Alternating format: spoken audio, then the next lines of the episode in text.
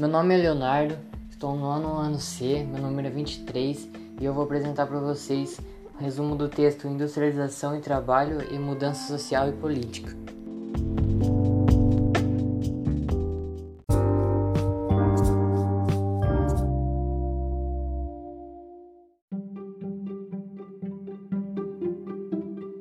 Industrialização e trabalho. A Revolução Industrial no século XVIII trouxe enormes transformações no meio de produção e no cenário urbano europeu.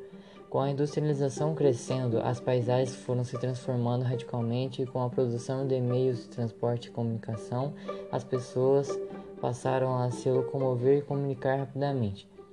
Durante a segunda fase da Revolução Industrial, com a ascensão de tecnologias, muitos trabalhadores ficaram desempregados. Em 1870 a 1900 ocorreu a primeira crise capitalista, a Grande Depressão. Com o aumento de tecnologia substituindo os funcionários, a classe trabalhadora corre risco, segundo o sociólogo Ulrich Beck.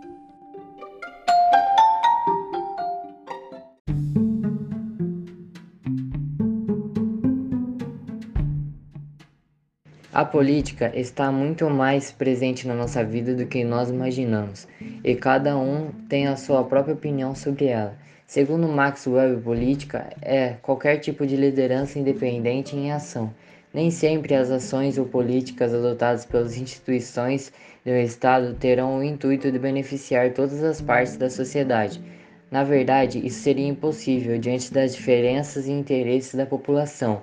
Tendo em vista essas diferenças dos grupos, é necessário salientar que os conflitos de interesses podem manifestar-se de maneira distante das formas convencionais instituídas pelo Estado, isto é, grupos organizados que buscam ver representados seus interesses no meio institucional, com, contando com prestígio legal ou não.